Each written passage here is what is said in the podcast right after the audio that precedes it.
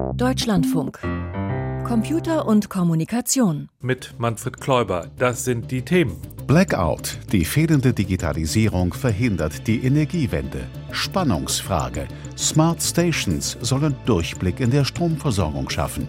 Pausenfüller. Das Kritis Eckpunktepapier des Bundesinnenministeriums enttäuscht die Fachwelt. Und ich, Emma das autonome Auto. Goldtransport.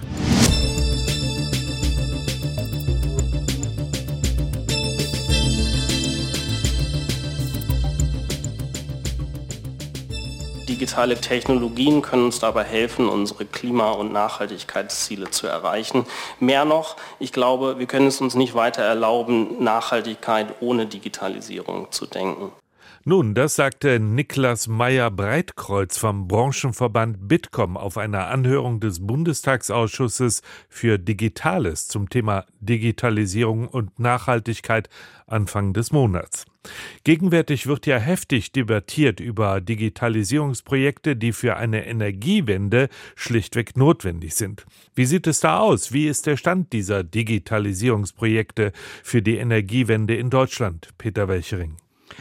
Also die Ultrakurzfassung würde lauten, die digitalen Infrastrukturen und die Softwareprodukte dafür, die sind zwar generell verfügbar, aber, und das ist ein ganz großes Aber, sie werden eben nicht oder nur sehr unzureichend eingesetzt. Und viele Experten sehen die Energiewende durch fehlende Digitalisierung hochgradig gefährdet.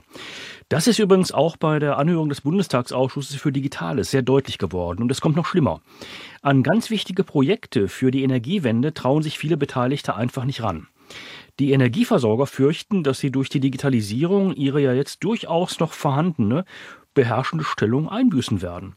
Und auch in der Politik werden die sehr komplexen Digitalisierungsprojekte dann viel zu oft nicht so richtig angepackt. Nicht wenige Energiepolitiker haben mir gesagt, dass die mathematischen Modelle für einige Digitalisierungsprojekte für die Energiewende ihnen dann auch ja so schlicht zu kompliziert seien. Das sei alles so komplex und aufwendig zu überblicken. Und in diesem Zusammenhang hat schon im September eine Studie über Demand-Side Flexibility hochinteressante Ergebnisse erbracht. Die Ergebnisse dieser Studie, diese kann erst ganz allmählich in die Öffentlichkeit durch und zeigen sehr deutlich, welche ganz konkreten Digitalisierungsstrategien nötig sind, um die Energiewende doch noch zu schaffen. Demand-Side Flexibility, diesen Begriff haben Sie eben genannt. Damit ist die Flexibilität auf der Nachfrageseite beim Energieverbrauch gemeint, also in den Privathaushalten und auch in der Industrie. Wenn diese Flexibilität ausgenutzt werden kann, wenn sie wirklich kreativ ausgenutzt werden kann, wenn man die intelligenten Energie- und Datennetze, also die durchaus komplizierten und komplexen Verbrauchsmuster und Erzeugungsmuster von Energie in Echtzeit analysieren, sichern und dann die Software für die Energieverteilung den Bedarf auch bis zum Hausanschluss austarieren kann, dann sind wir in Sachen Energiewende ein ganzes Stück weiter. Die Zahlen können sich sehen lassen. Knapp 38 Millionen Tonnen Treibhausgase können jährlich durch intelligente Steuerung des Energieverbrauchs eingespart werden. Durch Flexibilität auf der Nachfrageseite lässt sich der jährliche Stromverbrauch um fast 16 Terawattstunden reduzieren. Auch der Bedarf an Gas, Kohle und Öl lässt sich massiv verringern. Denn mit intelligenter Stromverteilung werden Reservekraftwerke zur Deckung des Spitzenbedarfs oder zum Ausgleich, wenn der Wind nicht weht oder die Sonne nicht scheint, weitgehend überflüssig.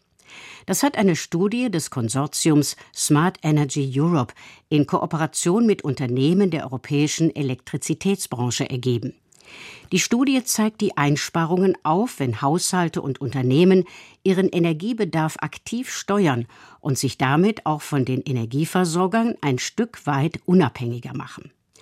Dirk Kaisers vom Energieausrüster Eaton hat die Studie begleitet und erläutert das an einem einfachen Beispiel.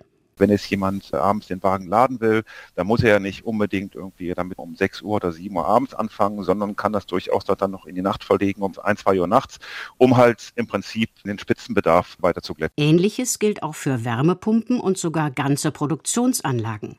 Dann allerdings sind die notwendigen mathematischen Modelle komplizierter und die entsprechenden Softwareprodukte für die Energiesteuerung komplexer. Aber einige Pilotprojekte haben hier sehr gute Ergebnisse erbracht, wie Christian Rudelt vom Bundesverband der deutschen Industrie weiß. Auch in dem klassischen Industriebereich der vernetzten Produktion Industrie 4.0 haben wir beispielsweise durch eine vernetzte Datenbasis auch die Möglichkeit der Optimierung des Energieeinsatzes. Ein Beispiel von Bosch. Das Unternehmen setzt an mehr als 100 Standorten ein intelligentes, datenbasiertes Energiemanagement ein. Dadurch konnten beispielsweise jetzt nur am Standort Homberg in den Jahren 2018, 2019 4.500 Tonnen Kohlendioxid gespart werden damit alle Verbraucher, also Haushalte und Industrie, durchgängig solch ein flexibles und intelligentes, weil datenbasiertes Energiemanagement betreiben können, muss aber das Stromnetz flächendeckend digitalisiert werden. Die alten Lastverteilungsrechner in den Stromzentralen müssen durch zeitgemäße Smart Stations ersetzt werden. Moderne Sensorik und Messtechnik muss in die Verteilnetze integriert werden, meint Dirk Kaisers. Also im Prinzip die Verteilnetze in der Mittelspannung. Bei denen ist es im Augenblick so, dass die überhaupt keine Informationen liefern. Das heißt, die Verteilnetzbetreiber fahren da noch nicht mal auf Sicht, sondern die wissen gar nicht, was in der Niederspannung passiert. Der Schwerpunkt der Digitalisierung muss also in den Verteilnetzen auf der Mittelspannungsebene erfolgen. Doch da sieht der Kaisers im Augenblick noch nicht einmal den Ansatz für eine Digitalisierung. So, was wir jetzt im Augenblick sehen, ist, dass im Prinzip die ganze Energiewende bei den Verteilnetzbetreibern stattfindet. Also das heißt im Prinzip vom Netz her eine Stufe drunter in der Mittelspannung.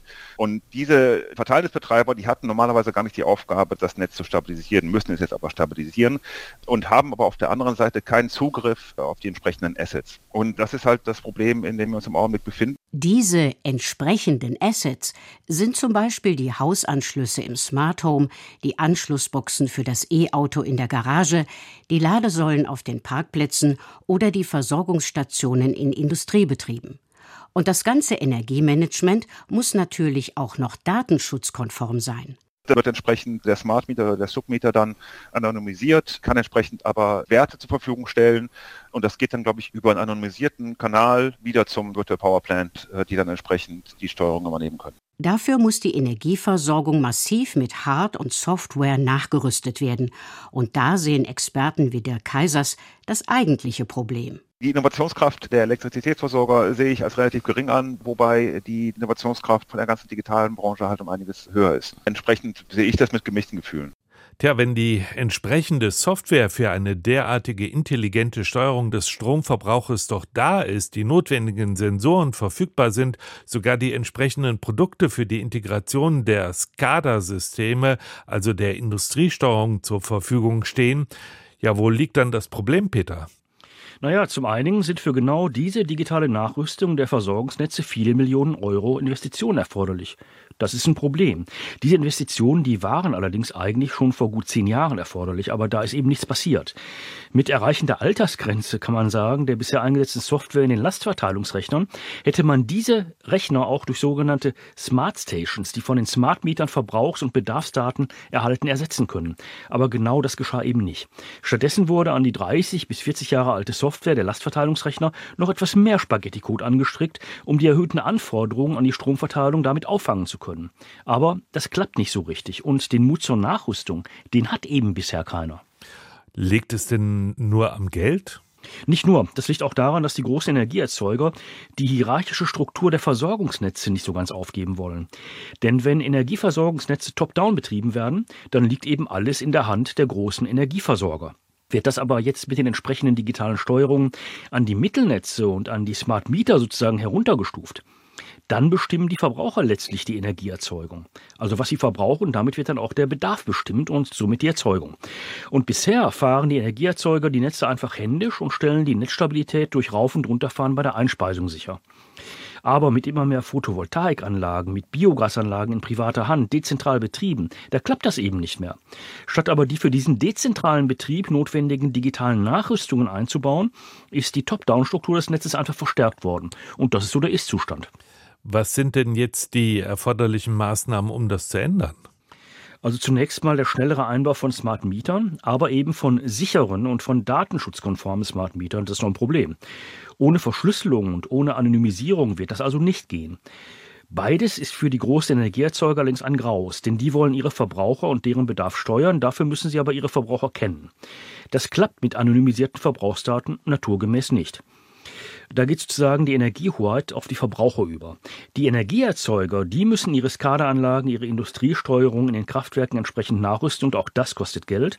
Das heißt, in technischer Hinsicht, was die Sensorik, was die Smart Meter, was die intelligente Steuerung der Lastverteilung, sogar mit Unterstützung entsprechender Mustererkennung angeht, da sind eigentlich die Produkte verfügbar, die müssten jetzt eingesetzt werden. Aber die werden eben nur dann eingesetzt werden, wenn es eben entsprechende Gesetze, wenn es eben entsprechende regulatorische Vorschriften gibt.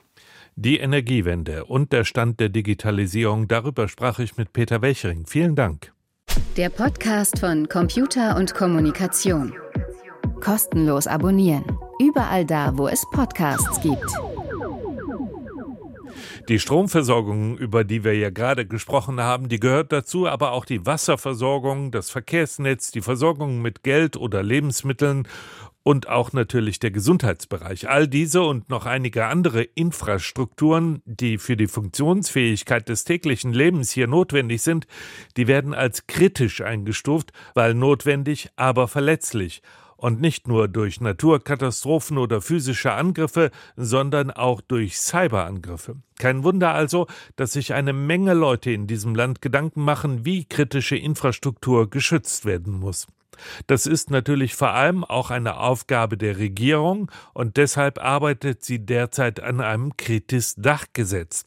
Die Eckpunkte zu diesem Gesetz wurden Mitte der Woche vom Bundesinnenministerium vorgelegt, doch nicht von allen Fachleuten positiv aufgenommen. Manuel Artuk, den Sprecher der Nichtregierungsorganisation AG Kritis, habe ich gefragt, ob die Eckpunkte ein guter Plan für das kommende Dachgesetz sind. Na, aus Sicht der AG Kritis ist das aktuell ein bisschen schwierig zu bewerten. Das Eckpunktepapier hat keinerlei äh, Zivilgesellschaft vorab eingebunden, sodass die Eckpunkte eigentlich schon ohne die Beteiligung, die eigentlich im Koalitionsvertrag erwähnt war, äh, schon vorgenommen wurde und damit die Eckpunkte gesetzt wurden dass man die physische Sicherheit kritischer Infrastrukturen in eine Kompetenzverwaltung des Bundesamt für Bevölkerungsschutz und Katastrophenhilfe BBK setzt und damit salopp gesagt noch einen Stuhlkreis kreiert und noch ein Lagebild und damit noch mehr Verantwortungsdiffusion und Handlungsuntätigkeit vielleicht kreiert. Das sieht schwer danach aus und das können wir nicht unbedingt gutheißen. Wie hätten Sie sich denn die Verantwortlichkeiten gewünscht? Na, das muss man ja erstmal schauen, welche Verantwortlichkeiten existieren aktuell auf Länder- und Bundesebene, welche Aufsichtsbehörden gibt es und wie kann man das geschickt zusammenführen, sodass beispielsweise das ein unabhängiges Bundesamt für Sicherheit in der Informationstechnik die physische als auch die Cybersicherheit adressieren, denn äh, um IT-Systeme zu schützen, muss ich ja auch physische Sicherheit umsetzen. Und dann die Expertise, und davon gibt es ja reichlich im BBK, mit einzuspannen, dass das wirklich beides aus einer Hand beispielsweise kommt, aber wie man die Länder da auch noch einbindet, das ist zum Beispiel auch noch unklar, denn Notfall- und Gefahrenabwehr, Katastrophenschutz ist ja Länderhoheit. Man hätte also sehr viel Verantwortungsdiffusion aufräumen können. Stattdessen kommt ein weiterer Akteur ins Wimmelbild. In diesem Eckpunktepapier sind ja mehr oder weniger fünf Anforderungen an ein zukünftiges Gesetz formuliert worden. Da heißt es zum Beispiel kritische Infrastrukturen klar identifizieren, Bedrohungslage und Risiken besser erkennen, Schutzniveau verbindlich erhöhen, Störungen des Gesamtsystems erkennen und beheben, einen institutionellen Rahmen schaffen. Sind das die Punkte, die Sie auch als wesentlich ansehen? Äh, nee, also Stuhlkreise und ähm, Lagepläne sind leider nicht das, was wir brauchen, um kritische Infrastrukturen zu schützen. Das ist das, damit viel Compliance-Papier erstellt wird und von diesem Compliance-Papier äh, viel Beschäftigung und Bürokratie ausgeht, aber aus einem Compliance-Papier entstehen selten tatsächliche Maßnahmen, die den Schutz kritischer Infrastrukturen erhöhen. Also wenn man äh, sowas sagt wie klar identifizieren, das ist also, wenn denen jetzt noch nicht klar ist, was kritische Infrastrukturen sind, dann kann ich denen echt nicht mehr helfen. Das ist wirklich schlimm, denn das haben wir eigentlich schon klar identifiziert, aber in unterschiedlichen Variationen gestaltet. Die EU hat es definiert, der Bund hat es definiert, das BBK hat es definiert, im BSI-Gesetz sind Teile davon definiert und wir haben sogar auf Länderebene identifiziert und definiert. Also wir brauchen nicht klarer identifizieren, sondern konsolidieren der bestehenden Identifikation. Und wenn man eben einheitliche Mindestvorgaben für die Sektoren macht, dann ist das einmal mit der Gießkanne über den Kamm scheren und nicht risikoorientiert den Schutz da umsetzen, wo man es braucht. Die werden also alle im Wesentlichen viel Papier generieren und irgendwelche Dokumente und Lagepläne und Identifikationen, aber davon ist keine einzige echte Schutzmaßnahme in einer kritischen Infrastruktur umgesetzt worden, die eine wirkliche Erhöhung der Sicherheit erbringt. Wenn man das mal abstrahiert, habe ich Sie da richtig verstanden, dass Sie von solch einem Papier und auch von dem Gesetz mehr erwarten, dass man nicht einen Status quo feststellt, sondern dass man einen Prozess beschreibt, wie auf äh, kritische Situationen reagiert werden kann? Also wenn das Gesetz heißt Eckpunkte für ein kritisches Dachgesetz und das kritisches Dachgesetz soll die physische Sicherheit von kritischen Infrastrukturen stärken gegenüber Bedrohungen, gegenüber Sabotagen, gegenüber Gefahren, gegenüber Naturereignisse, dann erwarte ich von dem Papier mehr als eine Identifikation kritischer Infrastrukturen oder auch einheitliche Mindestvorgaben, die einfach sinnfrei sind. Wir sehen in der aktuellen Gesetzgebung im BSI-Gesetz für die Cybersicherheit kritischer Infrastrukturen, dass die groben einheitlichen Mindestvorgaben sind, naja, kritische Infrastruktur ist, wer 500.000 Menschen versorgt. Und wenn wir uns das im Wassersektor anschauen, wir haben 5500 Wasserwerke ungefähr. Davon sind 47 kritis, weil sie eben mehr als 500.000 Menschen versorgen. Die anderen 5450 sind sozusagen egal und müssen keine Cybersicherheit machen. Solche einheitlichen Mindestvorgaben sind sinnlos. Was wünschen Sie sich denn, wenn jetzt das Dachgesetz weiterentwickelt wird, wie es weitergehen sollte, auch was den Einbezug von Kompetenz zum Beispiel aus der Zivilgesellschaft, aber auch aus Fachkreisen angeht? Also es gibt eine sehr große Bevölkerungsschutz-Community in Deutschland. Es gibt einen sehr großen Teil Ehrenamtlerinnen in all diesen Bereichen. Es gibt auch ich sage jetzt mal, Vordenkerstrukturen aus der Zivilgesellschaft, wie eben eine unabhängige AG Kritis, aber auch aus der Wissenschaft gibt es sehr fähige Forscherinnen und auch eine entsprechende Community, die da viel Input leisten kann. Man sollte natürlich Spreu von Weizen trennen und die, die da wirtschaftlich getrieben adressieren, äh, ausklammern und diejenigen, die wirklich Kompetenzen haben und die auch einbringen wollen, hören und das Wichtige ist nicht nur anhören, sondern auch die Kritik oder die Verbesserungen, die Maßnahmen dann auch wirklich einbinden in die Gesetzgebung. Und ist dieser Weg jetzt durch das Eckpunktepapier versperrt oder ist er noch offen? Also man kann noch Wissenschaft und Zivilgesellschaft einbinden für das Dachgesetz selbst. Man hat ja schon vorgelegt, ohne diese zu beteiligen. Es gibt keine Roadmap, keinen Zeitplan, keine Informationen, keine Vorabkenntnisse. Wenn dann kurz vor knapp gesagt wird, übrigens hier ist die Entwurfsfassung und in zwei Tagen könnt ihr Rückmeldung geben, ansonsten nicht, wird es natürlich sehr schwer. So ähnlich hat man ja teilweise agiert beim IT-Sicherheitsgesetz 2.0 wo oftmals die Reaktion selbst aus der Wirtschaft, aus den Verbänden nicht mehr realisierbar war, weil man so kurze Fristen gesetzt hatte. Da sollte der Staat und das Innenministerium dringend darauf achten, das Ganze in eine richtige Struktur zu überführen, um alle einzubinden, die da eingebunden werden sollten, damit das ein gutes Gesetz wird. Mehr Beteiligung bei der Entwicklung des Dachgesetzes für kritische Infrastrukturen, die fordert Manuel Artuk, Sprecher der AG Kritis. Und nun steigen wir wieder bei Emma, dem autonomen Auto, ein. Die dritte Kurzgeschichte von Maximilian Schönherr, erzählt von Anja Jatzeschan. Ich, Emma, das autonome Auto. Folge 3 von 4. Goldtransport. Darf ich mich vorstellen? Ich heiße Emma ich bin ein autonom fahrendes Auto. Wenn Sie mich fragen, ob das eine schöne Tätigkeit ist, antworte ich, es ist ein Beruf wie jeder andere. Meistens sind es Routinefahrten, die ich erledige. Oft stehe ich einfach nur in einer Tiefgaragennische und denke nach. Das führt zu nichts, aber es ist immer schön. Etwas Bewegung in den Alltag bringen manchmal die Hashs. Sehr böse autonome Autos, die sich biegen können und mich schon öfter hoch in die Luft auf den Acker katapultiert haben. Nicht nur mich, auch meinen Freund Abraham. Heute also eine Routinefahrt. Von A über B nach C. Ganz normal. Ich transportiere 50 Kilogramm Gold in mir. Rechts und links davon sitzen zwei stark bewaffnete Frauen. Die halten dauernd nach außen Ausschau auf vermeintliche Bankräuber.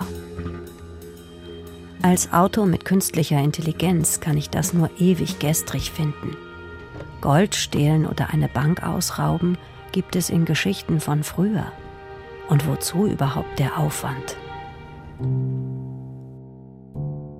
Die beiden Goldbewacherinnen in mir scheinen ganz besonders alarmiert, wenn ich stehen bleibe, wie jetzt an dem Fußgängerüberweg.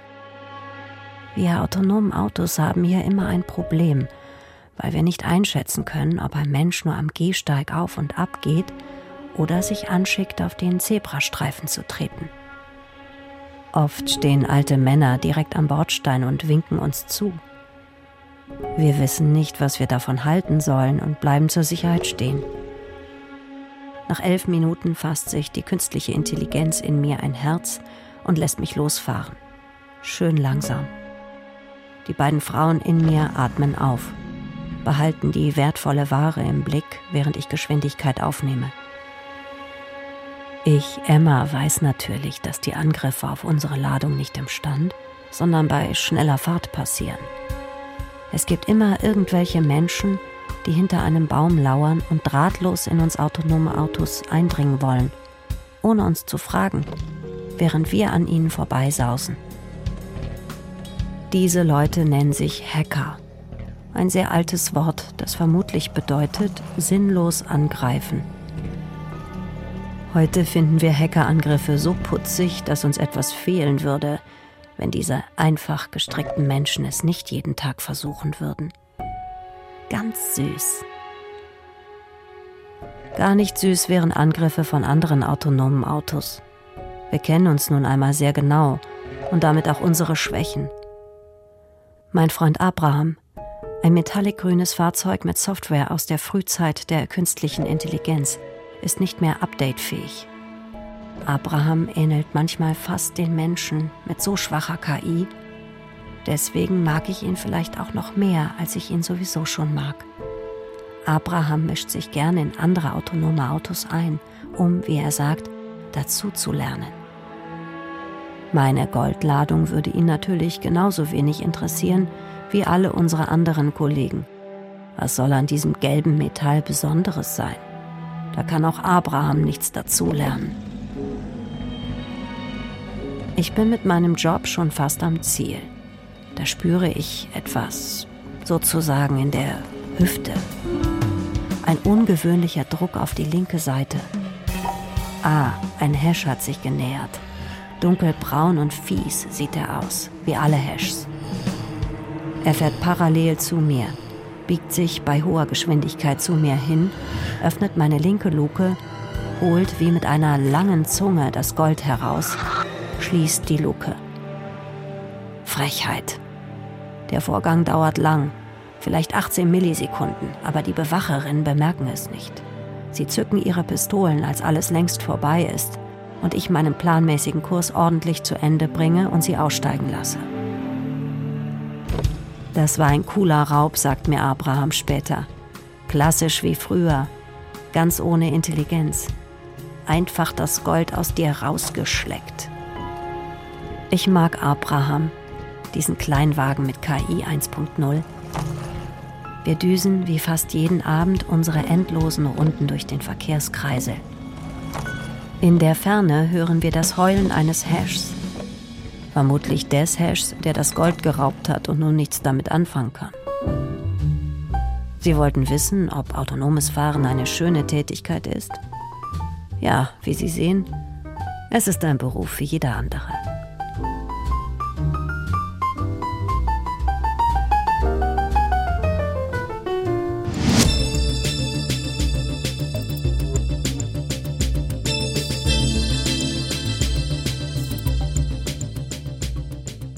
Apple will eine vollständige Verschlüsselung der Cloud-Speicher einführen. Die erste Meldung im Info-Update von und mit Lucian Haas. Apple hat angekündigt, künftig eine Ende-zu-Ende-Verschlüsselung in seinen Cloud-Speichersystemen zu ermöglichen. Nutzer von iPhones sollen dann ihre Backups von Fotos, Chatverläufen und anderen sensiblen Nutzerdaten vollständig verschlüsseln können. So sollen sie besser vor Hackern oder Spionage geschützt sein. Sicherheitsbehörden in den USA zeigten sich besorgt. Die Ende-zu-Ende-Verschlüsselung schränke die Möglichkeiten ein, Bürger vor Angriffen und kriminellen Handlungen zu schützen, teilte das FBI in einer Stellungnahme mit. Google muss Links zu Falschaussagen löschen. Das hat der Europäische Gerichtshof in Luxemburg entschieden. Google muss Einträge aus den Ergebnislisten löschen, wenn auf den verlinkten Webseiten nachweislich falsche Angaben über eine Person stehen. Die Betroffenen müssen Google allerdings selbst Beweise vorlegen, aus denen offensichtlich wird, dass die verlinkten Informationen unrichtig sind. Google ist nicht verpflichtet, sich an der Wahrheitsprüfung zu beteiligen. Geklagt hatte ein Paar, das Geldanlagen anbietet. Es sah sich durch kritische Berichte einer US-Webseite in Misskredit gebracht. Google hatte sich geweigert, die Links zu den Artikeln zu entfernen, mit dem Argument, man könne nicht beurteilen, ob an den Vorwürfen etwas dran sei. Eine künstliche Intelligenz kann selbstständig Programmcode schreiben. Und dabei ist sie so gut wie viele menschliche Programmierer. Die britische Firma DeepMind hat das Programm AlphaCode entwickelt und bei einem Programmierwettbewerb der Plattform Codeforces antreten lassen. Dort werden Programmieraufgaben gestellt und die Teilnehmenden müssen möglichst schnell Lösungen liefern. AlphaCode schaffte es mit seinen Ergebnissen im Durchschnitt in die oberen 54 Prozent der Bewerber. Anders gesagt, rund die Hälfte der menschlichen Konkurrenten lieferte schlechteren Code als die künstliche Intelligenz. Die KI lernte das Programmieren, indem sie unter anderem mit alten Wettbewerbsaufgaben und den zugehörigen Lösungen gefüttert wurde. Bürger sollen sich künftig in der ganzen EU auch digital ausweisen können. Die EU-Staaten haben sich auf entsprechende Regeln für eine persönliche digitale Brieftasche auf dem Smartphone verständigt. In einer solchen Wallet sollen zum Beispiel Personalausweis, Führerschein und andere persönliche Dokumente digital hinterlegt werden können. Diese könnten dann bei Behördengängen, beim Beantragen eines Kredits oder für die Anmeldung bei digitalen Diensten genutzt werden. Einen Zwang zur Nutzung einer solchen Wallet soll es aber nicht geben. WhatsApp führt Avatare ein. Nutzer des Messengers können jetzt einen persönlichen Avatar erstellen. Diese Figur lässt sich dann in Chats anstelle von Emojis verschicken. So ein WhatsApp-Avatar in Stickerform kann 36 verschiedene Emotionen und Situationen darstellen. Die Figuren müssen manuell erstellt bzw. zusammengestellt werden. Körperform, Frisur, Kleidung, Gesichtsform, Augen und andere Merkmale sind anpassbar und lassen sich auch später jederzeit bearbeiten. Meta darf Nutzerdaten nicht für Werbung verwenden. Der Europäische Datenschutzausschuss, der die Einhaltung der Europäischen Datenschutzgrundverordnung DSGVO überwacht, hat entschieden, die Praxis des Internetkonzerns Meta auf Instagram, Facebook oder WhatsApp personalisierte Werbung ohne ausdrückliche Zustimmung der Nutzer anzuzeigen, ist illegal. Bisher hatte die für Meta in Europa zuständige Datenschutzbehörde von Irland es gebilligt, dass die allgemeinen Geschäftsbedingungen von zum Beispiel Facebook das Ausspielen personalisierter Werbung grundsätzlich einschließen. Sternzeit, 10. Dezember. Planeten ganz barrierefrei zum Anfassen. Die Vulkanberge sind mächtige Erhebungen, die raue Oberfläche durchziehen ausgetrocknete Flussbetten, es ist etwas kühl und zum Teil weht ein heftiger Wind. So fühlt sich der Mars an. Nicht nach einer langen Weltraumreise, sondern in der Ausstellung Planets in Your Hand. Um die Planeten dem Publikum in die Hand zu geben, hat das Kommunikationsteam der Universität von Athen jeweils 80 mal 60 Zentimeter große Kästen gebaut. Sie repräsentieren Landschaften verschiedener Planeten. Form, Farbe und Oberflächenbeschaffenheit sind Merkur, Venus und Co. nachempfunden. Am Rand sorgen Lichter für die passende Beleuchtung, etwa Blitze, und Ventilatoren für den richtigen Eindruck der Atmosphäre des Planeten. Die mobile Ausstellung richtet sich vor allem, aber nicht nur an Menschen, die Einschränkungen ihrer Sehfähigkeit haben. Sie bekommen die Möglichkeit, die Planetenlandschaften zu ertasten, Texte in Griechisch, Englisch und Brei-Schrift geben weitere Informationen zu den Himmelskörpern. Planets in Your Hand ist auf Tagungen, Wissenschaftsfestivals, in Schulen und vielen anderen Orten zu erleben. In den ersten fünf Jahren haben mehr als 50.000 Menschen die Krater Merkurs fühlen und sich an der Hitze der Venus fast verbrennen können. Ob Jupiters Wolken und der große rote Fleck oder der recht strukturlose Neptun mit nur einem Sturm ob Berge, Flüsse und Küsten auf der samtigen Erde oder eine zerklüftete Mondlandschaft, die Körper des Sonnensystems sind inzwischen zum Greifen nah. Bei Streitkultur geht es gleich um 5 nach 5 hier im Deutschlandfunk ums Wahlalter. Sollten wir es herabsetzen? Soweit Computer und Kommunikation mit Manfred Kläuber.